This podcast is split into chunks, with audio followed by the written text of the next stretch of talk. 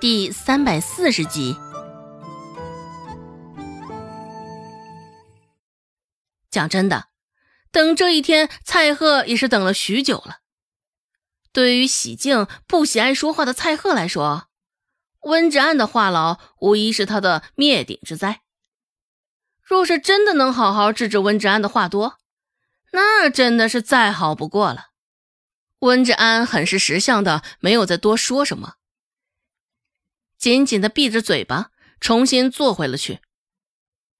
总觉得此刻他自己是任人屠宰的小羔羊。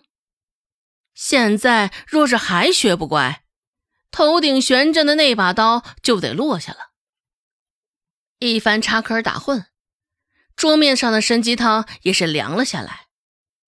隔着茶盅摸上去。只是感知到淡淡的温热。周芷尝了一口，不加萝卜之后，果真味道也是纯正了不少。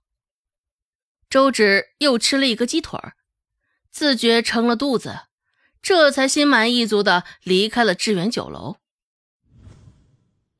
自从抱上顾寒生这条大腿之后，周芷也是自觉了许多，脸皮也更是厚了几分。现在，周芷就是要做最强力、甩不开的牛皮糖。周芷给县令的建议，已经成功的传到县令的耳朵里。对于他的话意，县令也是心领神会，捉拿张大海的告示就贴了起来。而捉拿他的理由是越狱、谋害命官。既然这回是铁了心了要捉拿张大海。大家伙儿也是喜闻乐见。至于之前县令给张大海开后门释放，大家也是默契的闭口不谈。收了张大海的银两，现在却倒打一耙，让张大海担下全部的罪名。县令的心还是黑呀！不仅如此，他自己还能落得一个为民除害的好称号。张大海的画像被画的那告示上。阴沉沉的眼神，还有脸上那道明显的刀疤，看上去却甚是阴森恐怖。原本还以为只是贴了几张，只是一天没有抓到他，两天没有抓到他，很快那告示越贴越多，街头巷尾都贴遍了。原本以为张大海这个时候定然是躲在什么不为人知的阴暗小角落中瑟瑟发抖。像只过街老鼠一般，不过真的是如此吗？天气渐渐转凉，白昼的时间也在慢慢缩短。原本周芷从仁惠堂回到家，天色还是较亮的，只是现在已经是摸黑出门，摸黑回来。若不是因为这个时间点路上还有人，周芷还真的担心又会多几个像张大海这样的人来。拐过几个弯，很快就要进村子时，周芷发现了两道有些熟悉的影子。身形较大、较高的应该是男人的身形，紧挨着的一道身形则是较矮、较小，看着应该是女人的无疑。不过借着月光，周芷却觉得一阵熟悉感环绕心头。男子的身形怎么看着？那般像正在被通缉着的张大海呢？至于他身旁的那道身影，周芷也觉得熟悉，像是周有巧。捕捉到心头那一闪而逝的想法，借着月光看去，竟是越看越像，越觉得相像。惨白的月光洒下，男人刚好一个仰头，将他脸上的那道肉疤照得清清楚楚。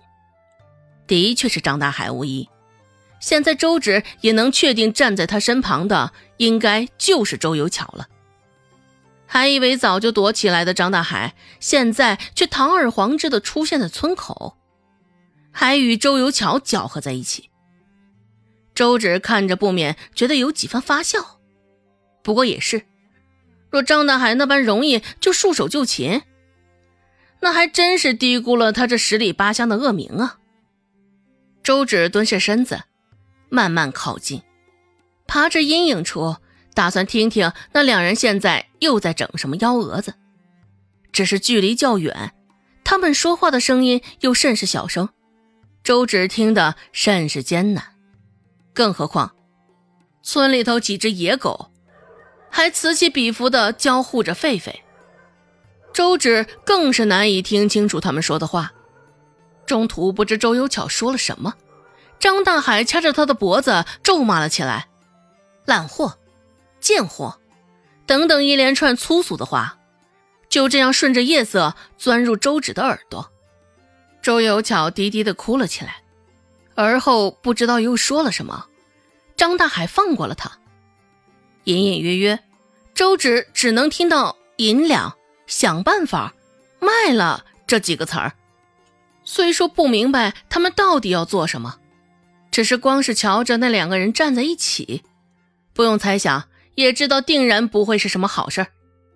想到这儿，周芷眉头都紧紧的蹙在了一起，一直蹲着，直到周游桥与张大海商量结束，各自离开了之后，周芷这才站了起来。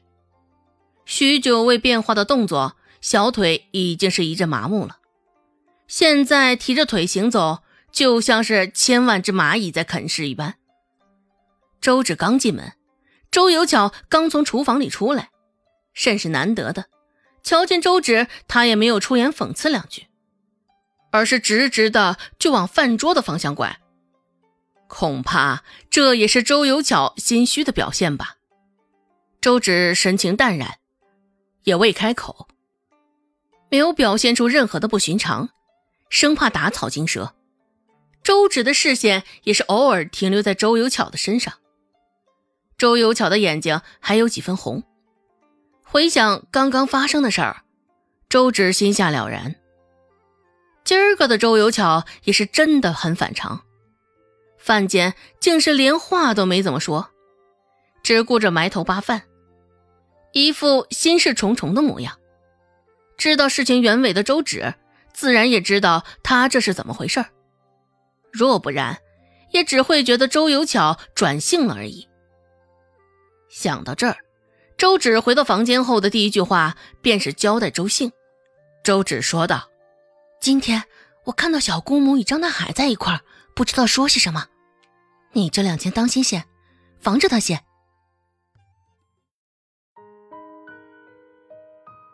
本集播讲完毕。感谢您的收听，感兴趣别忘了加个关注，我在下集等你哦。